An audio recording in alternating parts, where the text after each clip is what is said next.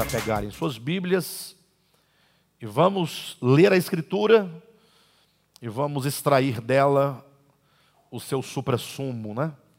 Procurar extrair da Escritura a, a realidade espiritual para a glória de Deus, amém? Abra sua Bíblia em Efésios, capítulo 4 de Efésios, versículo 7 ao versículo 16. E a graça foi concedida a cada um de nós, segundo a proporção do dom de Cristo. Por isso diz: quando ele subiu às alturas, levou cativo o cativeiro e concedeu dons aos homens. Ora, o que quer dizer subiu? Senão que também havia descido até as regiões inferiores da terra. Aquele que desceu é também o mesmo que subiu acima de todos os céus para encher todas as coisas.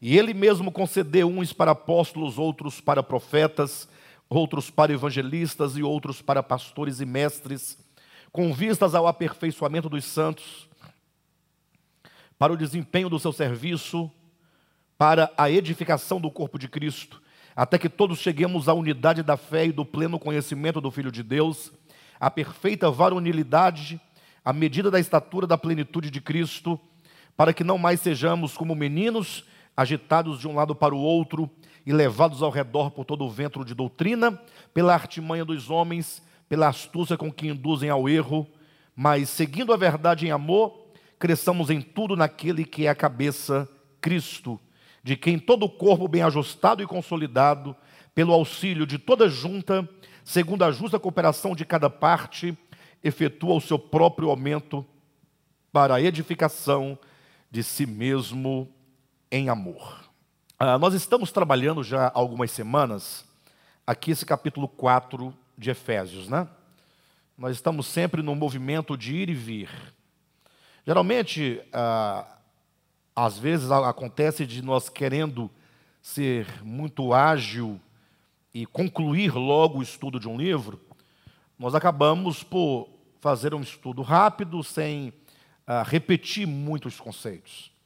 Mas há dois problemas que eu quero apresentar para os irmãos e até é, trazer aos irmãos uma razão por que o meu modelo de estudo é de ir e vir.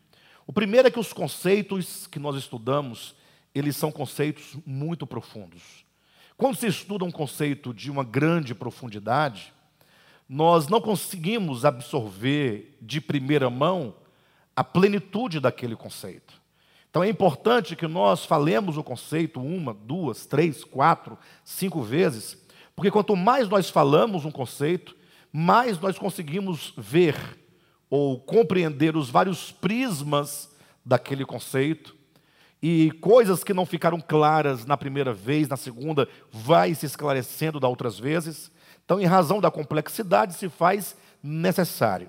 Mas há um outro problema que nos obriga a voltar várias e várias vezes ao mesmo ponto, para aquelas pessoas que não amam a palavra, ou talvez não seja nem essa questão de amar ou não amar, mas as pessoas um pouco mais superficiais, elas querem concluir logo o estudo para dizer que estudou.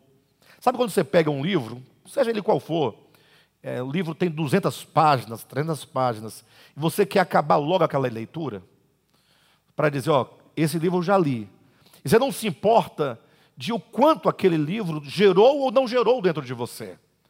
Então, uma leitura mais lenta, que você retoma ideias anteriores, você avança um capítulo, dois, volta no primeiro, porque no segundo capítulo ele te remeteu a uma ideia que passou no primeiro capítulo, que não ficou clara, que se esclarece aqui.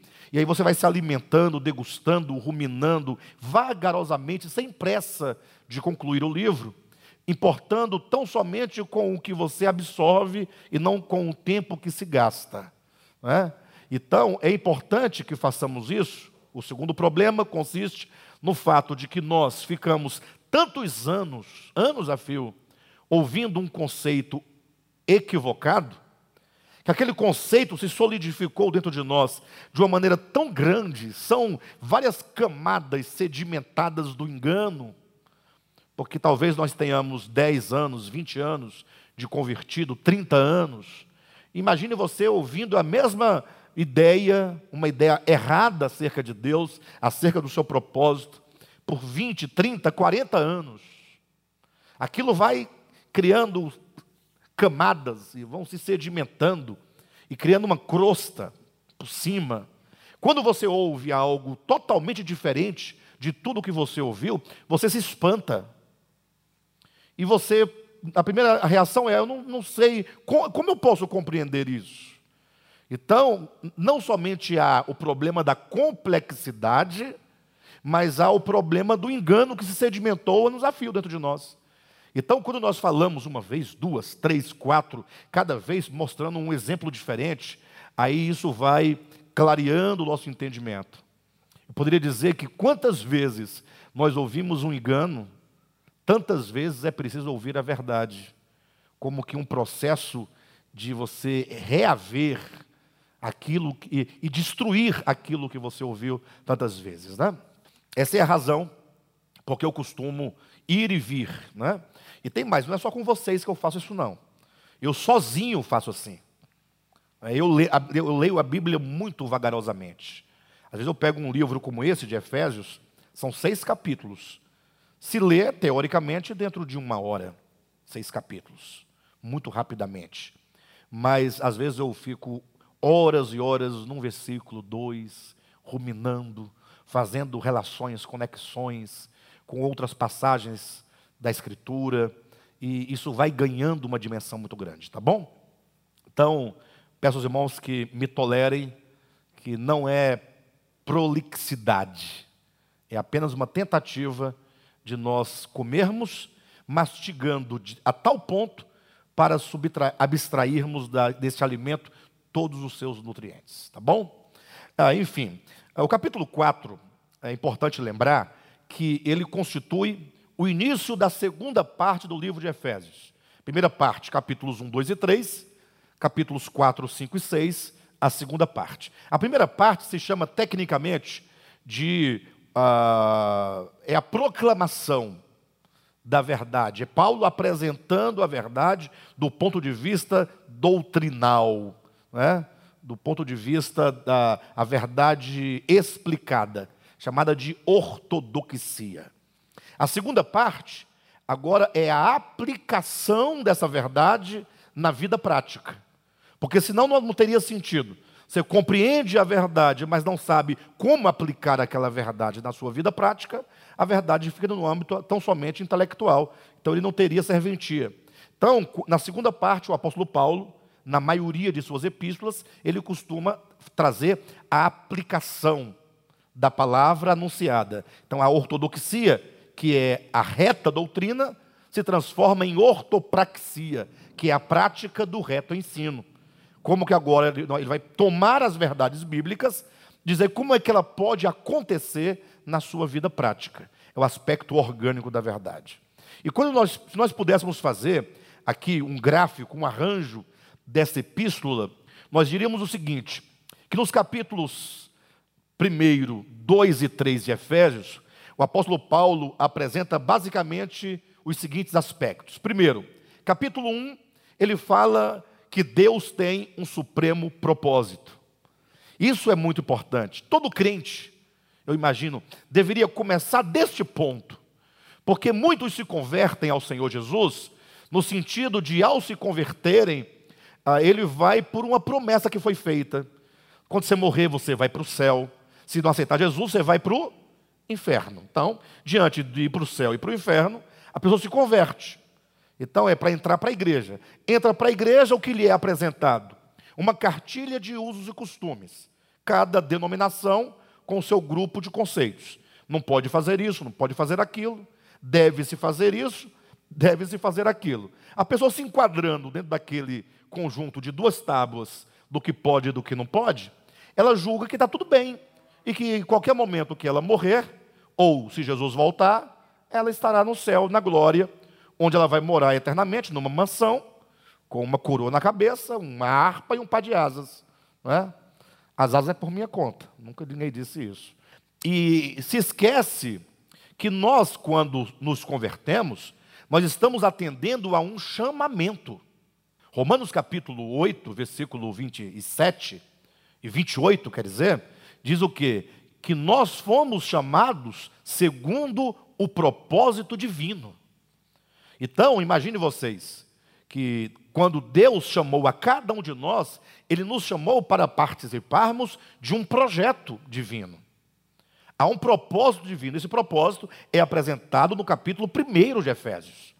Aí você vai observar. Eu estou falando a estrutura para os meus entenderem a grandeza do capítulo 4 de Efésios. Então, lá em Efésios 1, que fala desse propósito, que vai do versículo 1 ao versículo 22, a ideia é a seguinte: o Pai nos elegeu e nos predestinou segundo o beneplácito da sua vontade. O Filho nos redimiu e nos fez herança segundo o beneplácito da sua vontade. O Espírito Santo nos selou consigo mesmo e se tornou para nós o penhor da nossa herança. Então nós temos o Pai, o Filho e o Espírito Santo no plano da economia divina, não no plano ontológico. Esse ministério não discute a trindade divina no plano ontológico, porque nós não somos capazes de compreender tamanho mistério que é a pessoa divina. Então, Deus triuno trabalhando para que, aí, seguindo no versículo 16, 17, 18 do capítulo 1, é onde o apóstolo Paulo diz: Por isso eu oro, para que esse propósito se esclareça no coração de vocês, de modo que os olhos do coração sejam abertos, para vocês compreenderem. Aí ele cita algumas coisas que nós devemos compreender acerca desse chamamento. Ele mostra como que nós fomos chamados para sermos depositários de uma riqueza dentro de nós, que é a riqueza da glória de Deus dentro de nós. Ou seja, ele vai dizendo que nós somos, ah, nós temos uma esperança dessa glória a se manifestar. Ele fala do poder de ressurreição, o poder que ressuscitou a Cristo agindo dentro de nós, com o fim de quê? Versículos agora 19, 20, 21 e 22. A fim de nos constituir a plenitude daquele que a tudo enche em todas as coisas. Eu falei agora o capítulo primeiro inteiro de Efésios. Agora pense comigo por um momento. Imagine só, Pastor, qual que é o, o supremo propósito de Deus para esses chamados? Versículos 20, melhor, 21 e 22 de Efésios 1. Para que ele, o Cristo, sendo o cabeça, imagine, nos constitua, nós, eu, você, cada um de nós, nos constitua, o seu corpo. E esse corpo, entenda, não é um aglomerado de pessoas, como você coloca dentro de um saco um tanto de batatas ou numa carroça um tanto de abóboras. Não. Quando fala Cristo cabeça e nós o seu corpo, a ideia é de organicidade. Porque o corpo participa da vida que procede do cabeça. Do cabeça procede todo bem, a vida, procede os dons, procede, é, vem a direção. E agora o corpo vivendo por meio dessa vida dependendo completamente do cabeça, esse corpo agora, ele passa a ser a expressão. Vocês concordam comigo que o nosso corpo humano é uma expressão da nossa alma, do nosso entendimento, do nosso intelecto, da nossa razão? Sim ou não? Que tudo o que nós fazemos mediante o corpo vem um comando do, da cabeça? Podemos dizer, portanto, que o corpo é a expressão do cabeça. Então, Paulo conclui dizendo que o supremo propósito divino, motivo porque o Pai nos elegeu, predestinou, o Filho nos redimiu e nos tornou herança, o Espírito nos selou e se tornou o nosso penhor, é para que nós, corpo de Cristo, olha a gravidade, nos tornemos a plenitude. Então, eh, nós somos chamados para sermos uma totalidade. Deus não quer uma parte nossa. Nós devemos ser, nós todos, a plenitude. Alguém pergunta: plenitude de quê? A plenitude daquele que enche todas as coisas.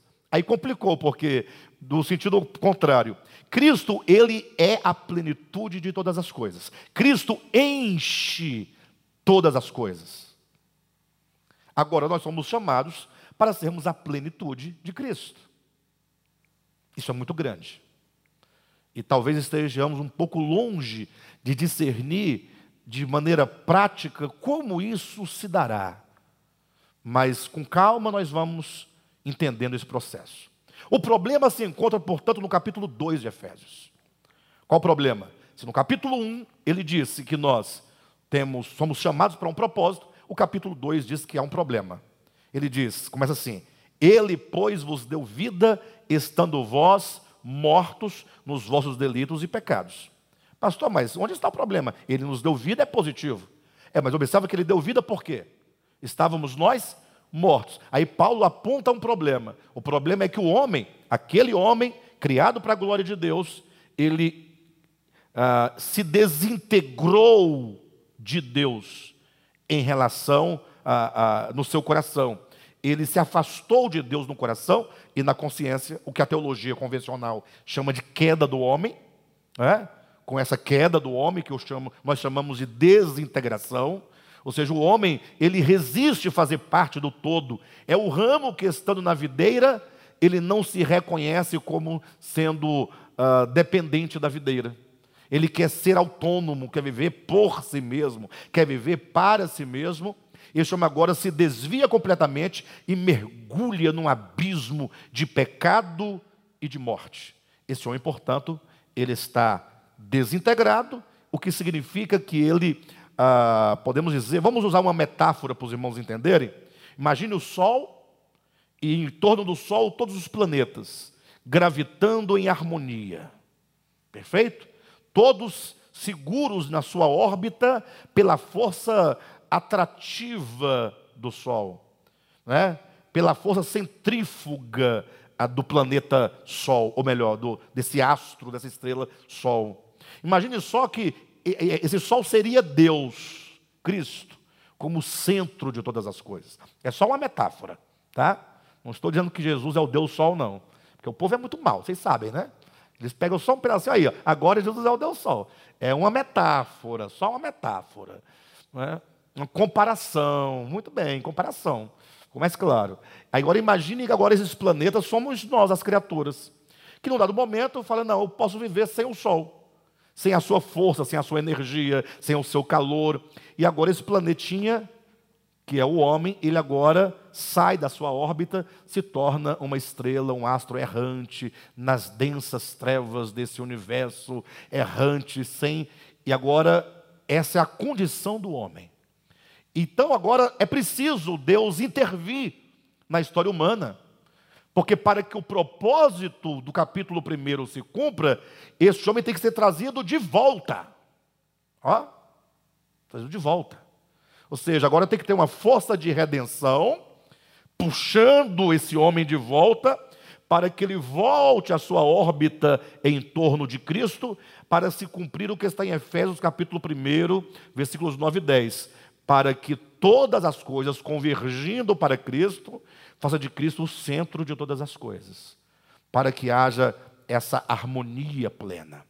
Então, essa metáfora nos mostra claramente que o problema do homem desse afastamento do homem, entenda que a metáfora fala de um afastamento geográfico, né? digamos assim, ou, ou, ou que seja espacial. Né? Mas o afastamento do homem se dá aqui dentro, no coração e na consciência. De Deus ninguém pode se desvencilhar. Ninguém se afasta de Deus, porque nele vivemos, nele nos movemos, nele existimos. Então, impossível qualquer criatura sair dele. Agora, esse distanciamento se dá na mente e no coração.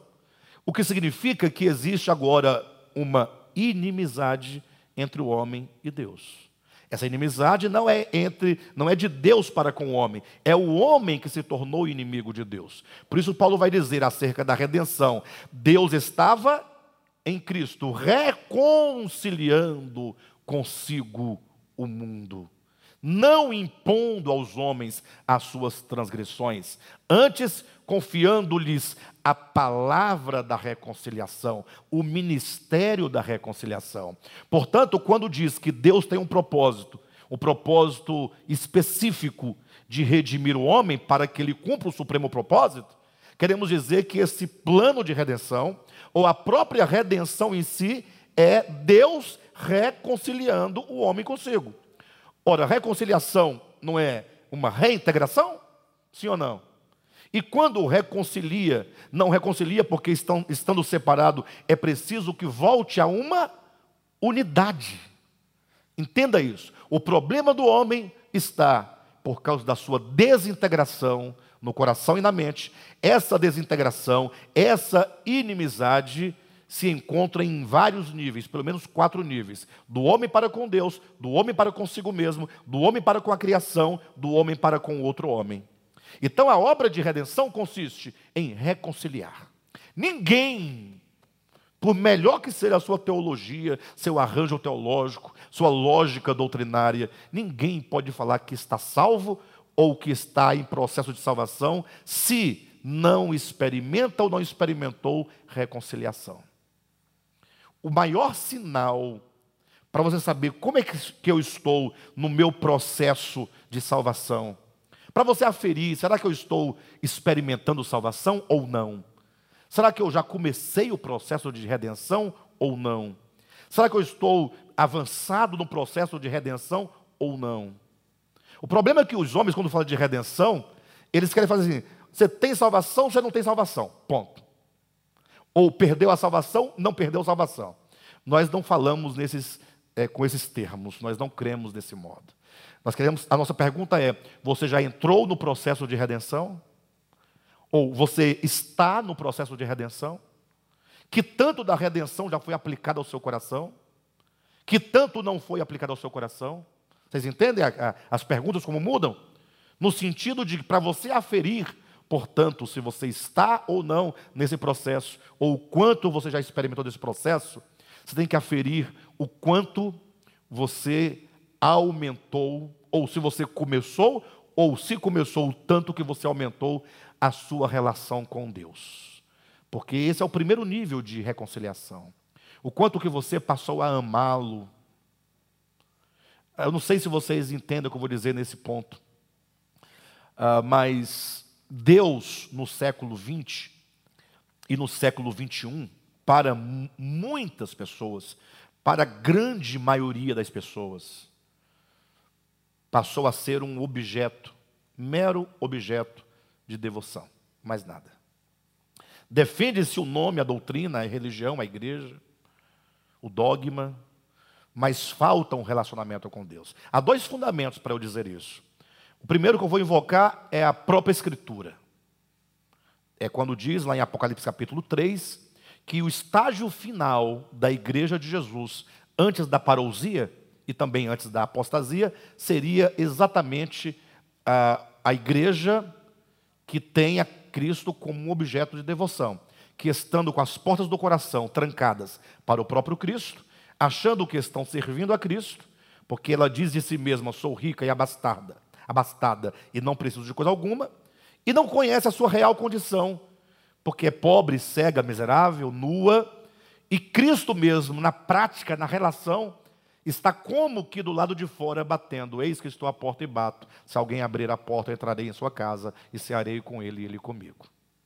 Então, essa, essa palavra profética demonstra a condição da igreja do século 21, 20 e 21. E o outro, outro fundamento, eu vou evocar agora uma, uma voz profana.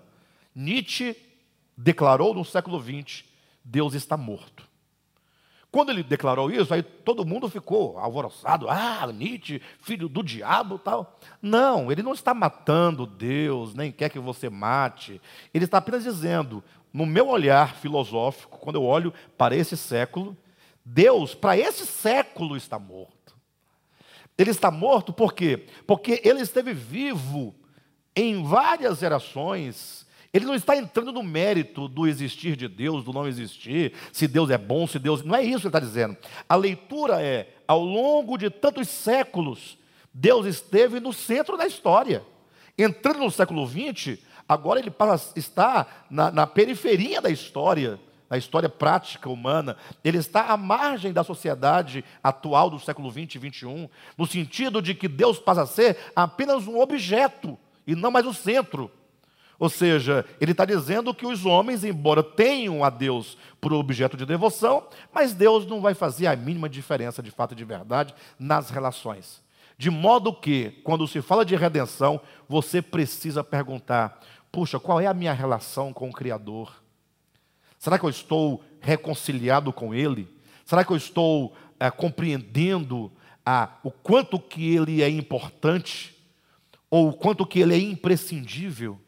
e que eu, mera criatura, dependo completamente dele, você passa a desenvolver um, um, no coração cada vez mais um sentimento, uma certeza de dependência.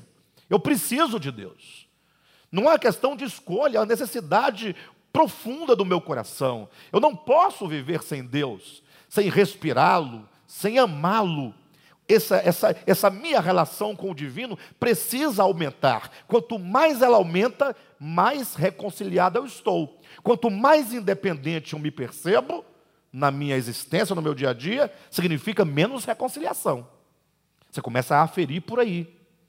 Reconciliado consigo mesmo, quando você crê no plano de redenção, na morte é, é, vicária de Cristo, e você agora crendo tão absolutamente no Cristo que morreu por você na cruz do Calvário, você se sente perdoado, reconciliado consigo, sem carregar seu peso nem fardo, é? sem carregar traumas, mas apoiado unicamente na pessoa de Jesus Cristo.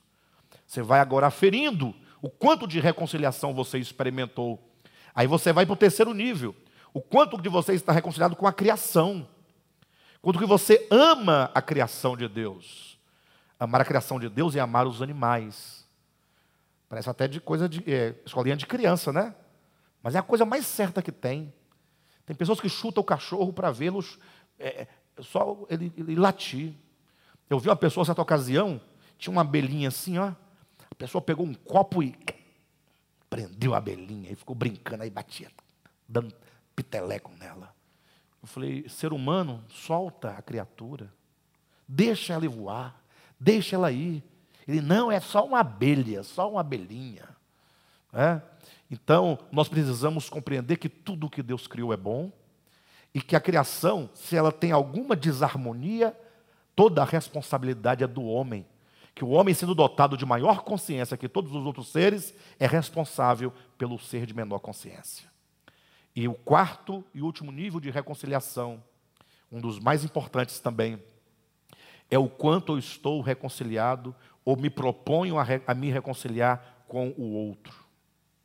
E aqui nós to, topamos num ponto fundamental, porque nós somos cheios de problemas, ou nós somos cheios de preconceitos, cheios de, de, de, de facção, nós preferimos um em detrimento de outro, nós fazemos estratificações quanto à cor da pele, quanto à condição social, quanto ao sexo, quanto à religião.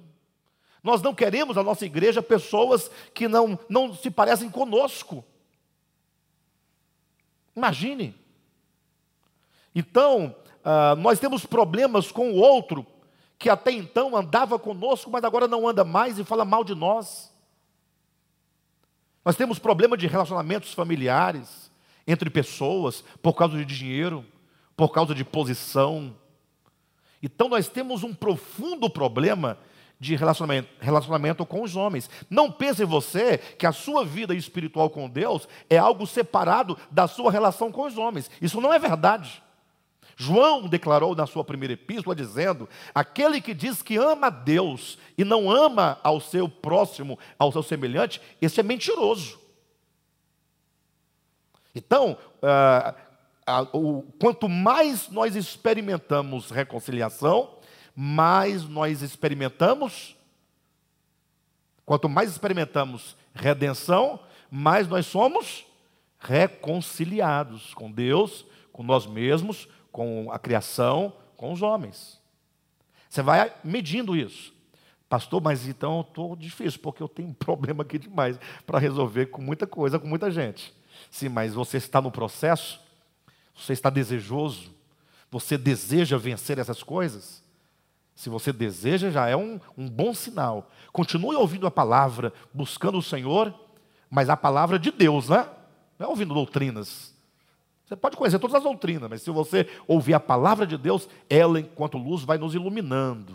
E não se preocupe, que a luz do justo, diz a Escritura, é como a aurora.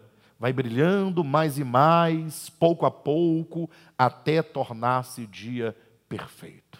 Olha que comparação maravilhosa, né?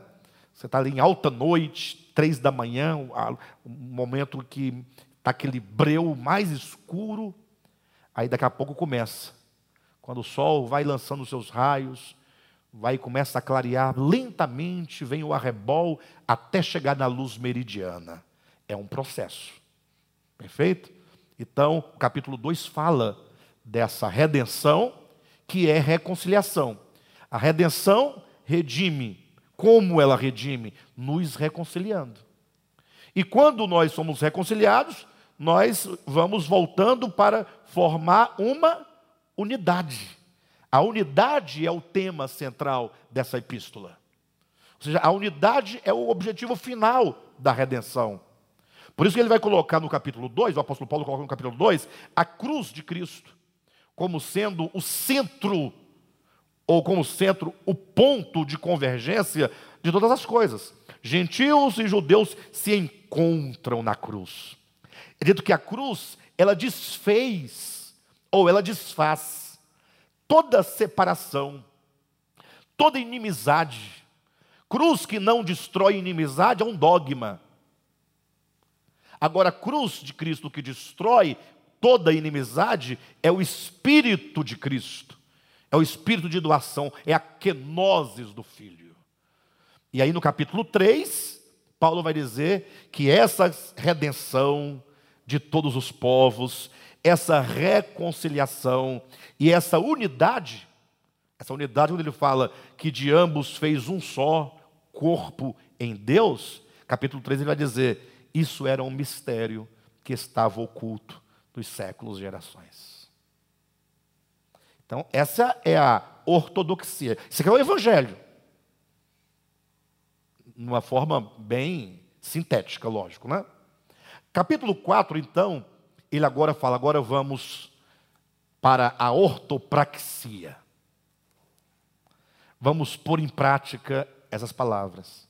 E aí ele se dirige, portanto, à igreja com um rogo. Ele começa com um rogo. Rogo-vos, pois. Tem um pois na sua Bíblia aí? Capítulo 4, versículo 1. Rogo-vos, pois. O que esse pois faz aqui?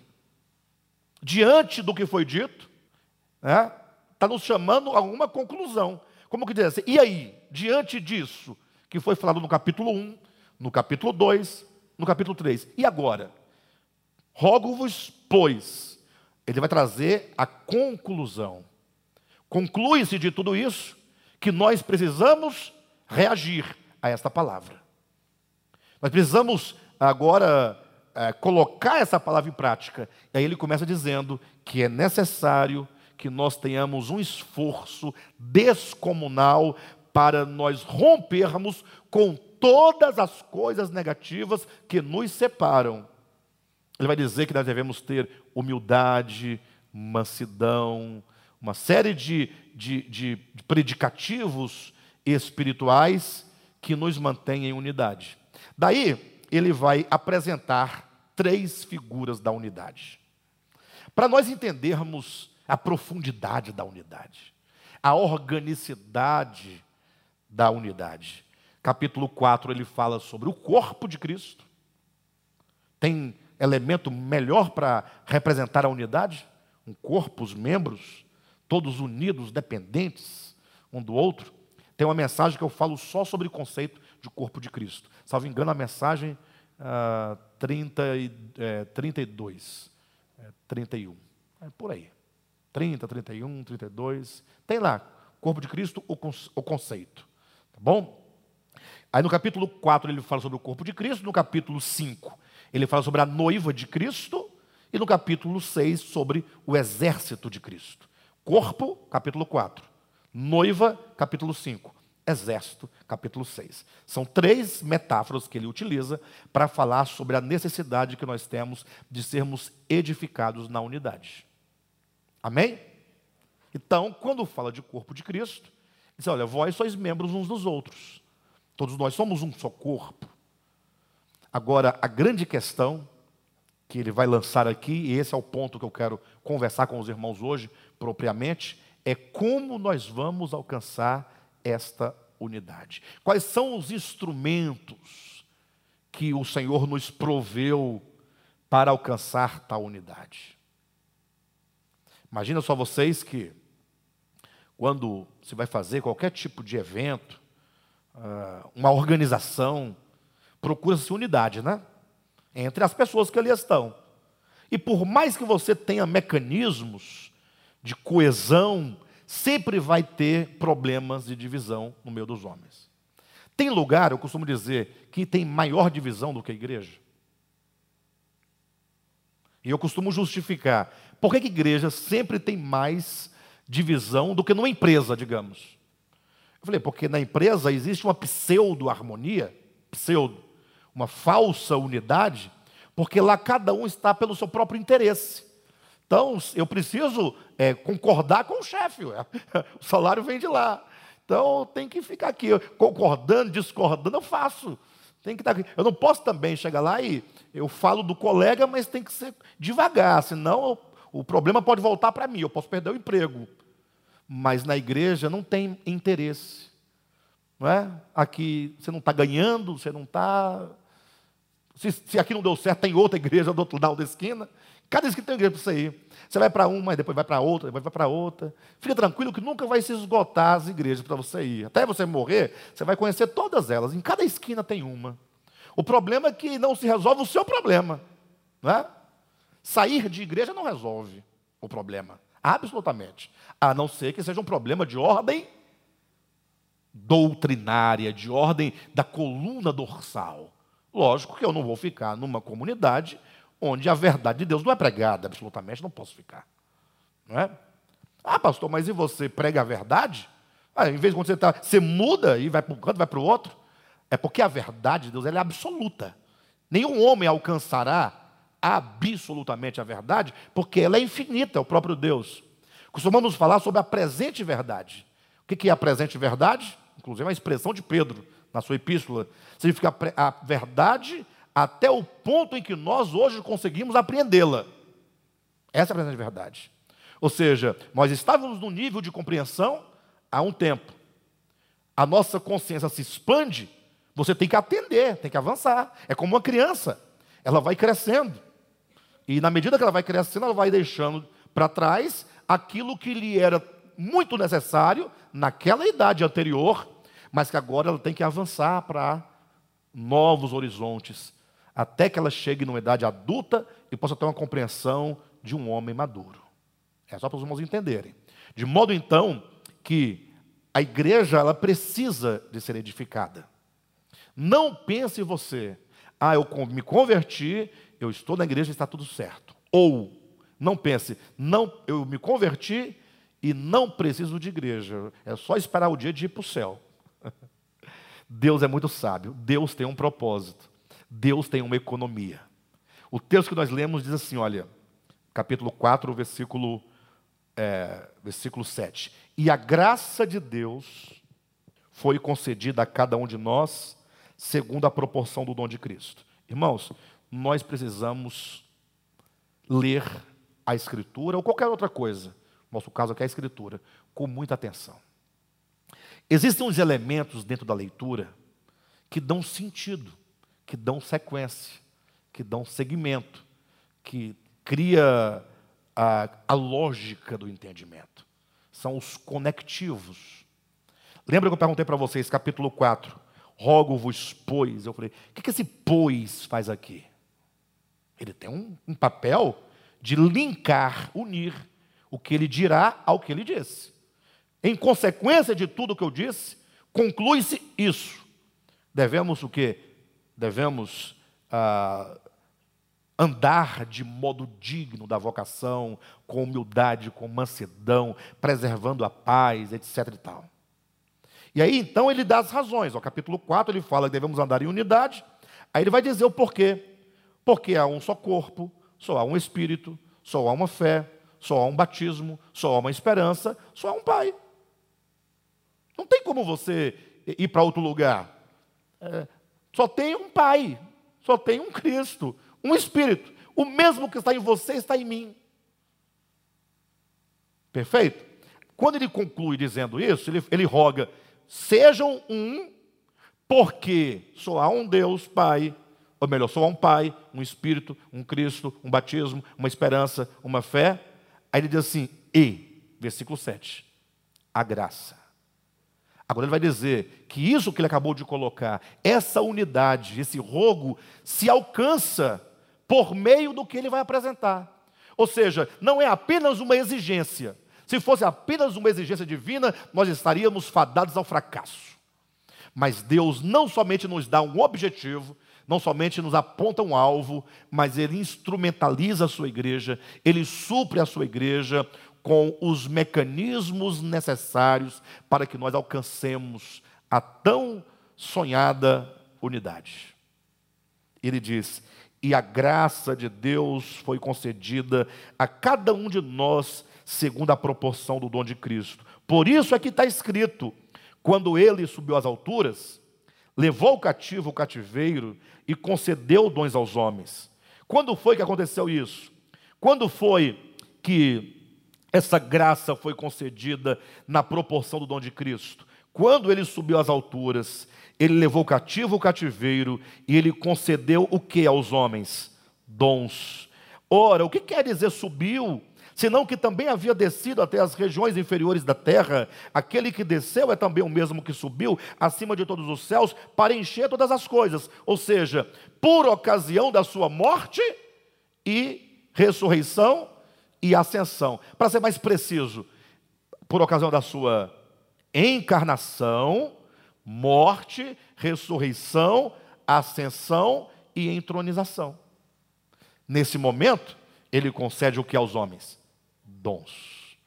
Por isso que é dito, quando ele foi subindo, ele falou aos discípulos: permaneçam em Jerusalém, para que do alto sejais revestidos de poder esse revestimento de poder, que é essa graça divina descendo sobre os homens, aconteceu no dia de Pentecostes e foi representada representada por línguas de fogo.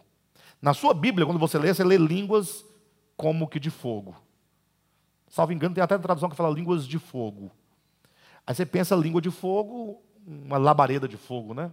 Mas a palavra língua lá no texto grego é glossa, idioma.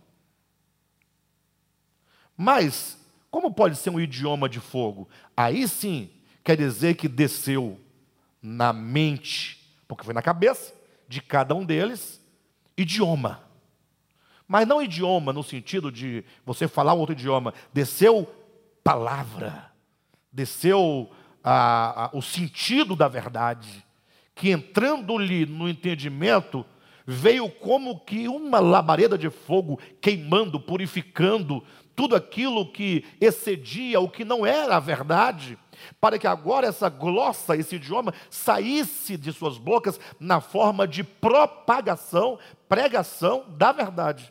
Por isso é dito que todos que ali estavam diziam: como é que nós estamos ouvindo todos eles falarem acerca das grandezas de Deus? Não vou nem entrar na, na, aqui nos méritos da, da, das línguas estranhas do movimento pentecostal. Né? Em outro momento nós poderíamos falar sobre isso. A grande questão e o cerne de Atos capítulo 2 é, falando, recebendo eles esses idiomas como que de fogo, eles passaram a falar as grandezas de Deus. Ah, pastor, eu falo em línguas. Fale as grandezas de Deus e tudo bem. Estou preocupado se você vai falar em japonês, chinês, ou se é tepalabalaia. Eu quero saber se é grandeza de Deus. Ah, mas é porque ninguém entende. Aí Paulo fala, então fique calado. Vai falar com você sozinho Deus. E quem quer falar língua sozinho com Deus? Quer falar para o outro ouvir. Saber quem tem a língua mais bonita, quem fala mais alto, a garganta mais robusta, né?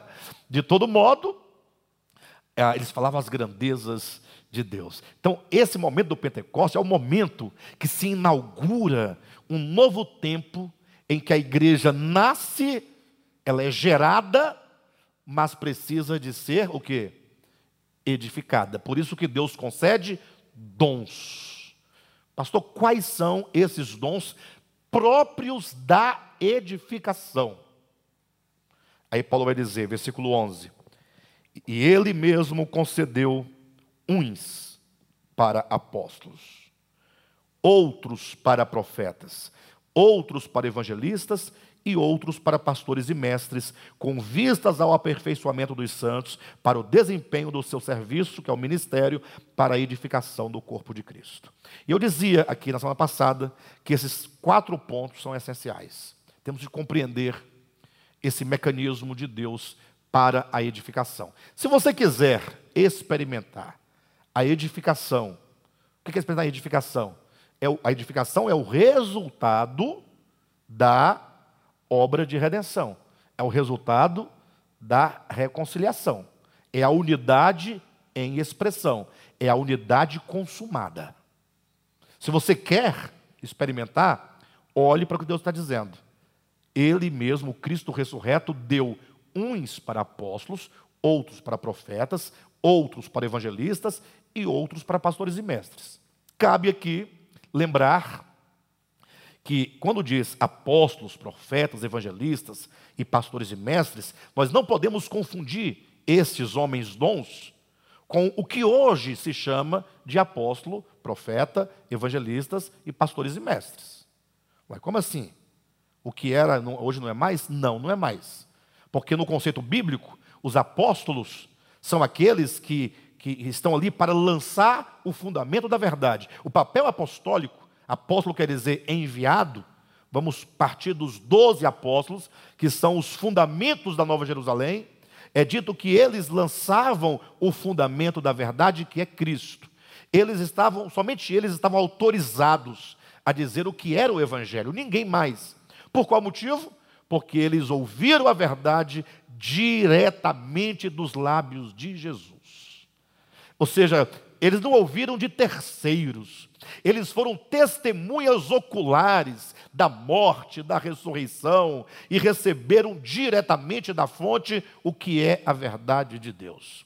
Assim como Cristo de Deus podia dizer que ele, ele, ele sabia a verdade, conhecia a verdade, ele pregava a vontade do Pai, porque ele desceu do céu, ele veio do seio do Pai para manifestar essa verdade.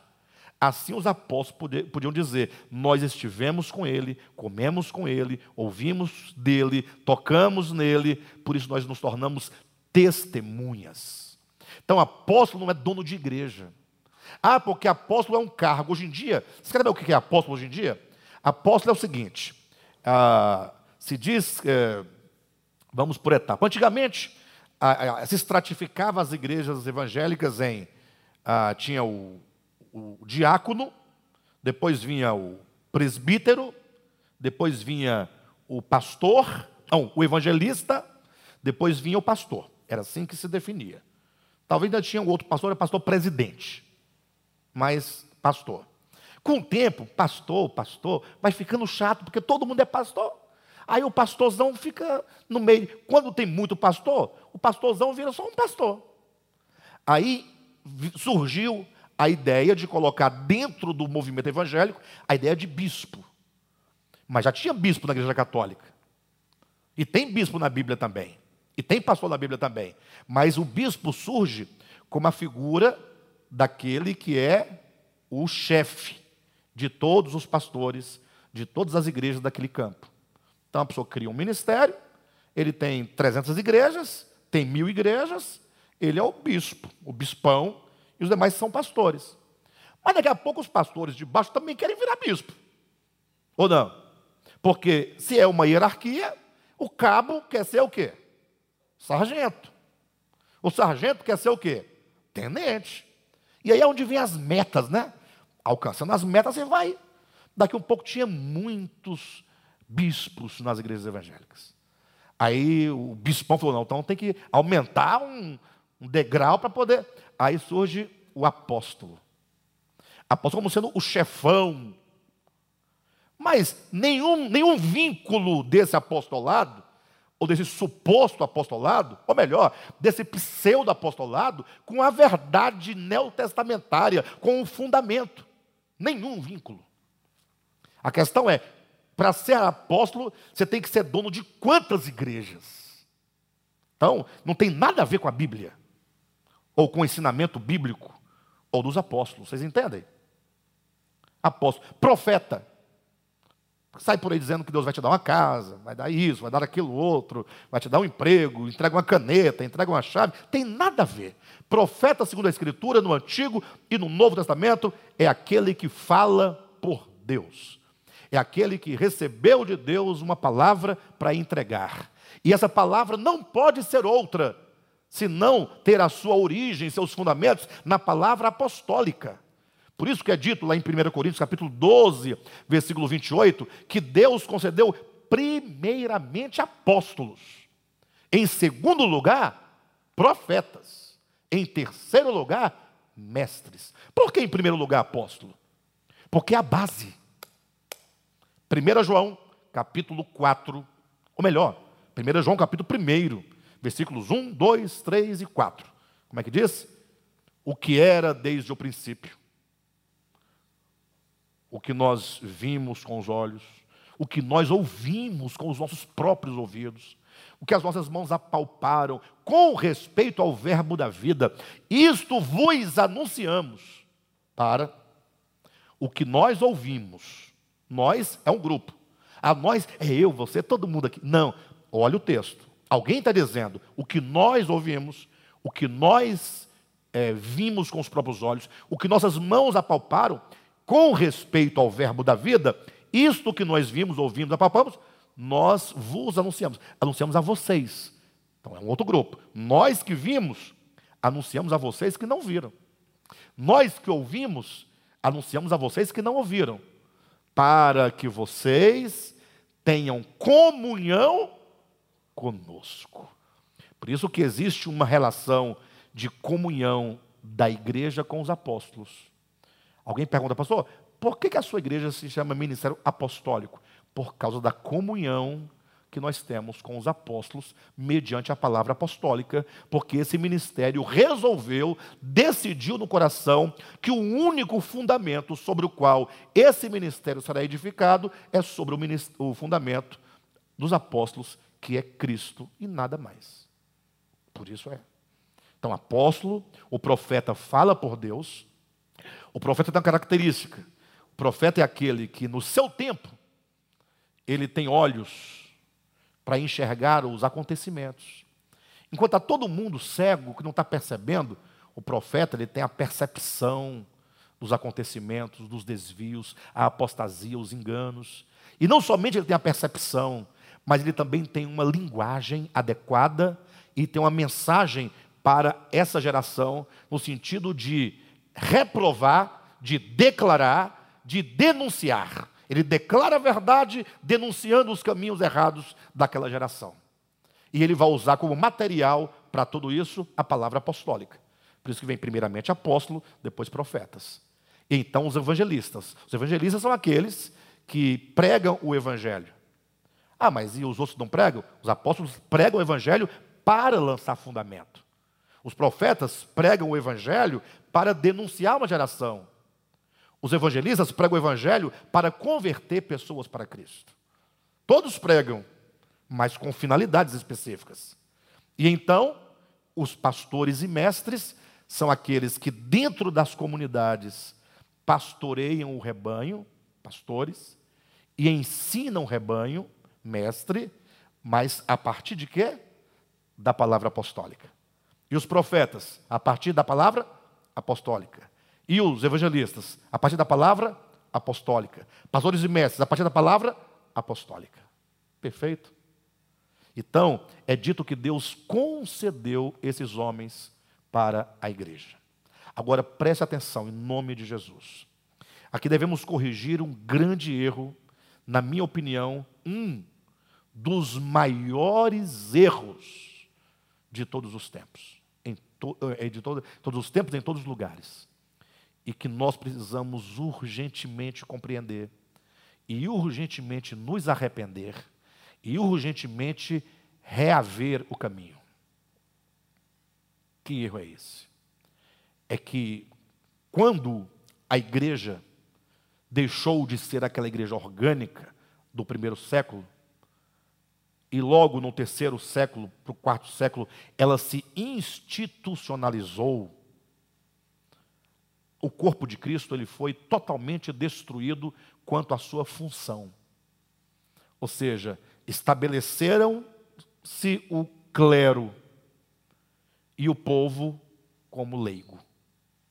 Ou seja, o povo é aquele que vai à missa, ou que seja o culto, que leva o dinheiro para a missa ou para o culto, porque tem que pagar a conta de água, de luz, e tem que, é muita coisa para pagar. É o povo que canta nos hinos, que responde amém, que levanta as mãos e que obedece a doutrina que o pastor está pregando. Só isso. Se o povo vai, senta e. Aí dorme, outros ouvem, outros entendem. O culto foi bom, o culto foi ruim culto foi animado, culto foi desanimado. Aí fica esse ritmo de ir para a igreja, voltar da igreja, ir para a igreja, voltar da igreja. Pastor, mas não é isso? Não tem que ir para a igreja? Não, tem que congregar. Mas olha o que diz o texto, leia a Bíblia. E ele mesmo concedeu, versículo 11 do capítulo 4, uns para apóstolos, outros para profetas, outros para evangelistas e outros para pastores e mestres, com vistas ao esses homens dons, eles não servem para substituir o corpo. Não é para fazer o serviço e vocês ficarem apenas pagando pelo serviço. Parece que a relação é assim, os membros pagam para o pastor fazer. Pastor tem que orar, tem que visitar. Pastor aqui tem que ler a Bíblia para poder falar para nós. Então o pastor tem que ler a Bíblia durante a semana, preparar o sermão, e nós vamos saber o que foi que você leu, o que foi que você. O que você tem para dizer para nós hoje? Aí você, ah, eu gostei, ba gostei, bacana, essa palavra foi bacana. Não, hoje não foi legal, hoje não foi. Aí volta. Vocês observam que parece que nós, os membros da comunidade, temos uma relação passiva? Ah, não, pastor, essa relação passiva é só da sua igreja. Porque na minha, não, na minha é um tumulto danado. Ó, na minha tem o culto da CIB, o culto das crianças, e aí, para cada culto, tem um departamento, cada departamento tem um presidente, vice-presidente e o terceiro presidente. É, o terceiro vice. Não é? É o, é o presidente, primeiro vice, segundo vice, terceiro vice. Aí tem o tesoureiro, aí tem o grupo de jovens, tem o adolescente, tem os gideões, tem a campanha do quilo, aí tem o coral, tem o trio, tem o dueto, tem a mocidade, tem o Aí eles acham que esse movimento, dentro da. Eles acham que está todo mundo trabalhando, é o corpo. Não. Cuidado com isso. Muito cuidado. Eu não, eu não reprovo absolutamente esses movimentos, no sentido de que é saudável. Você tem três jovens na igreja. E eles, como nós temos aqui, três irmãs. É, nós somos um trio. Mas nós dividimos vozes. Bom, queremos adorar o Senhor. Amém, cante. É bom que tenha. Ah, vamos ter um coral? Também pode ter coral, não é, não é errado ter coral. Como tem que ter tesoureiro na igreja, tem que ter. É questão administrativa. Tem que ter alguém que vigia os carros, que limpa o local, alguém que toca a bateria, são coisas que tem que ter. Essa organização, mesmo no âmbito espiritual, tem que haver. Agora, o que nós temos que entender é que, mensagem passada, semana passada, a obra do ministério não é aquilo que nós fazemos enquanto movimento de igreja, mas aquilo que está sendo realizado dentro de nós. É uma obra que está nos conduzindo para sermos a plenitude daquele que enche todas as coisas. Observe que esses movimentos de igreja, quando não, é, não raras vezes, gera mais discórdia do que unidade. Competição, sim ou não? Quem é de igreja sabe, gente, conhece. Nem está explicando os pormenores dessas coisas. Né? É, é o vice-pastor que não gosta do pastor. É a mulher do pastor, do segundo pastor, que tem raiva da mulher do primeiro pastor, porque o marido dela é o segundo pastor, não é o primeiro pastor. Não, eu estou mentindo? Isso existe? camarada se converteu, os dois juntos, dois camaradas. Depois se, é, um mudou para um lado, outro para o outro. Passaram 15 anos sem se ver. Quando se encontraram, oh, falando em você, está firme? Firme. E você? Não, eu já sou pastor. Falou assim, e você? Não, eu só sou membro. As relações, né? Bem, de todo modo, observa. Esse ponto tem que ficar gravado no coração dos irmãos. Apóstolos, profetas, evangelistas, pastores e mestres, homens dons, não foram dados para substituir o corpo. Segundo ponto, tudo o que se faz na igreja em termos de cargo, de departamento, não tem relação direta com o que aqui se diz a, a, a obra, ou melhor, deixe-me colocar os óculos, com o desempenho do seu serviço. Não tem relação com esse serviço. Esse serviço aqui é o ministério. É aquilo que será o produto final quando a obra de Deus for concluída. Em termos simbólicos, é a Nova Jerusalém. A Nova Jerusalém não é uma cidade, não é a, uma, a, a descrição de uma cidade de ouro, totalmente edificada, coisa mais linda. Aquele lá é o símbolo do produto final quando Deus tiver concluído a obra que Ele realizou em nós. Daí você, você tem que perguntar: será que aquilo que eu estou fazendo vai produzir aquilo lá? Essa é a pergunta a ser feita. Tá, pastor, mas e agora essa obra do ministério? Vamos lá. E ele mesmo, versículo 11 do capítulo 4 de Efésios, concedeu uns para apóstolos, outros para profetas, outros para evangelistas e outros para pastores e mestres, com vistas ao aperfeiçoamento dos santos. Ou seja, esses homens dons, eles servem, eles visam, têm por objetivo. Deus deu tais homens com o objetivo de aperfeiçoar aperfeiçoar os santos. Os santos precisam de aperfeiçoamento. Entenda que tudo isso faz parte de uma, de uma economia. Ou seja, se existe um supremo propósito divino, esse supremo propósito é extremamente grande, como nós vamos alcançar? Então Deus fala assim: olha, estão aí, ó, os homens dons. E esses homens dons vão servir para aperfeiçoar os santos. Os santos precisam de ser aperfeiçoados. Em que sentido esse aperfeiçoamento? Só para os irmãos terem uma ideia, no capítulo 4 de Efésios, né, versículo 13 diz: Até que cheguemos à unidade da fé e do pleno conhecimento do Filho de Deus a perfeita varonilidade à medida da estatura de quem? De Cristo. Então, esse, é, esse, esse aperfeiçoamento que visa o desempenho do serviço, que gera edificação, vai nos levar à unidade da fé e do pleno conhecimento do Filho de Deus. Ou seja, os homens dons, eles aperfeiçoam os santos por meio da palavra. Não tem outro meio, não tem outro recurso. Não adianta, você não pode introduzir qualquer outro elemento que não seja a palavra de Deus. A igreja não pode ter outro elemento. Alguém pode falar assim, pastor, mas espera aí, calma. Um dia desse eu até ouvi aqui uma mensagem sua, você leu um trecho de um, um texto literário. É a palavra de Deus? Uma pergunta. Grave, né? Você até fez uma mensagem que você falava lá de Brás Cubas é a palavra de Deus? Veja, quando nós trazemos esses textos, nós estamos simplesmente dizendo assim: olha, a Escritura ensina isso. E isso que a Escritura diz, alguém também disse semelhantemente. É apenas um diálogo. Apenas para mostrar, olha, tudo o que está dizendo aqui na Escritura, nesse sentido dessa mensagem, alguém também viu, alguém percebeu. A escritura foi escrita muito antes desses textos lidos de Machado.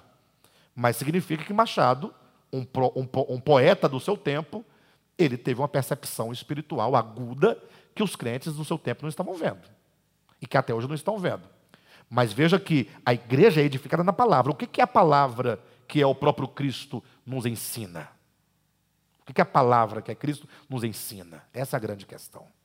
Então veja que os homens dons não foram dados para substituir os membros. Antes foram dados para aperfeiçoar os membros. E por que, que os membros têm que ser aperfeiçoados? Para o desempenho do serviço, para o desempenho do ministério. Então entenda, existe um serviço a ser realizado. Existe um ministério a ser cumprido. Quem vai realizar? Os apóstolos, profetas, evangelistas e pastores e mestres? Não, os santos. E os pastores e profetas também são santos, estão no meio, mas eles são dados para trazer um aperfeiçoamento, para que uma vez aperfeiçoados, vocês, nós, todos os santos, nós podemos agora, agora podemos desempenhar o serviço. Pastor, e esse serviço? Ele diz, lê na sua Bíblia, com vistas ao aperfeiçoamento dos santos, versículo 12, para o desempenho do seu serviço, para a edificação do corpo de Cristo. Na medida que os santos desempenham o serviço, e eles só podem desempenhar o serviço porque foram aperfeiçoados pelos homens dons. Na medida que isso acontece, o corpo de Cristo vai sendo o quê? Edificado. E que edificação é essa? Olha o versículo 16 do capítulo 4. De quem todo o corpo bem ajustado e consolidado, pelo auxílio de toda junta, segundo a justa cooperação de cada parte, cada uma efetua o seu próprio aumento para a edificação de si mesmo em amor. Ou seja, esse corpo se edifica na base do amor. A igreja, ela é, os santos são aperfeiçoados no sentido da compreensão do mistério de Deus, que é Cristo, de Cristo enquanto cabeça, da obra de redenção, do Espírito de Cristo, da consciência crística, do que é o anticristo, a consciência consciência anticrística, o que é o mundo, o que são os pecados. Quando você tem compreensão de tudo isso, no sentido orgânico da verdade, você agora está preparado para agora não somente ser um portador dessas verdades, mas ser aquele que experimenta essas verdades. Cada um agora experimentando as verdades. E cada um sendo uma junta de auxílio, sendo uma parte que coopera para que o outro também possa proceder do mesmo modo. Por isso devemos nós orar uns pelos outros, devemos nós exortar uns aos outros. Imagine todos nós envolvidos no mesmo empenho, a salvação da nossa alma, a edificação da igreja, todos os nossos pensamentos, o nosso coração, as nossas ações, tudo convergindo para um propósito espiritual, um propósito eterno, e não o mero congregar, ir e vir, ir e vir, ir e vir, ir e vir. Então, vejam que esses homens dons, eles são de extrema importância. Semana que vem, eu devo ministrar ainda alguma coisa nessa porção, para trazer maiores esclarecimentos, até para comparar mesmo o que são esses homens dons é, no sentido bíblico desses supostos homens dons do presente tempo. Né? E também, é, concluindo aqui, a ideia da, dessa varonilidade, a medida da a unidade da fé, o pleno conhecimento, para não sermos levados de um lado para o outro vendo doutrinas, tá bom?